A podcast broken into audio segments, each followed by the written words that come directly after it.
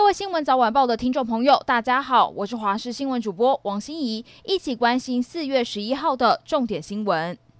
台铁泰鲁阁号四月二号撞上违规施工滑落的工程车出轨，酿成五十人死亡，其中四十九名罹难者已经确认名字，唯独第五十号罹难者身份成谜。据悉，目前虽然仍然有家属找不到家人，但是采解 DNA 比对却不合。但第八节车厢从隧道拖出后，仍然是持续寻获遗骸。目前法医花检正在全力比对 DNA，希望从其他遗骸找到答案，也不排除第五十号可能是其他伤者的受伤部位。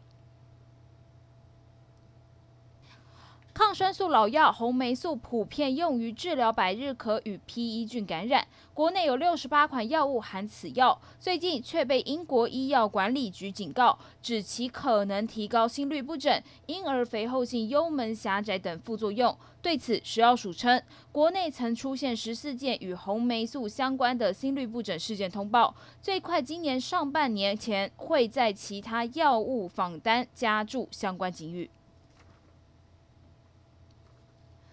二零二二年地方选举即将到来，因应人口消长，台北市、新北市、桃园市、高雄市出现调整议员席次讨论。其中，台北市第一选区北投士林有可能减少一席；新北市第二选区的新庄预计脱离五股、泰山、林口成为单一选区。桃园市第九选区杨梅因为人口增加，有机会增加一席；高雄市第四选区男子左营可能增加。加席，但第八选区前金、新兴、林雅拟少一席，牵动各地政治版图变化。高雄市冈山区冈燕路和介寿东路的交叉路口，一间汽车维修厂在今天早上六点四十七分许传出火警，大量黑色浓烟从维修厂的铁皮屋冒出，直窜天际。高雄市消防局接获民众报案，出动冈山、弥陀、燕巢、楠梓、桥头、梓官分队前往抢救。今天早上七点二十五分左右，火势已经获得控制。国际消息一来关心，缅甸当地媒体周六报道，军方前一天在博固市进行镇压时，以步枪用榴弹朝平民发射，炸死至少八十人，而且缅甸军方将尸体带走集中放置，并且封锁该区域，导致民众无法尽快确认他人下落。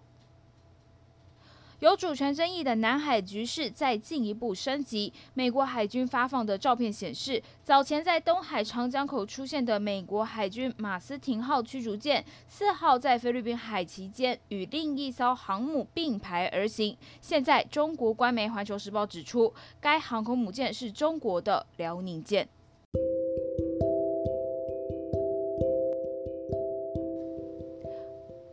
以上就是这一节新闻内容，非常感谢您的收听，我们明天再会。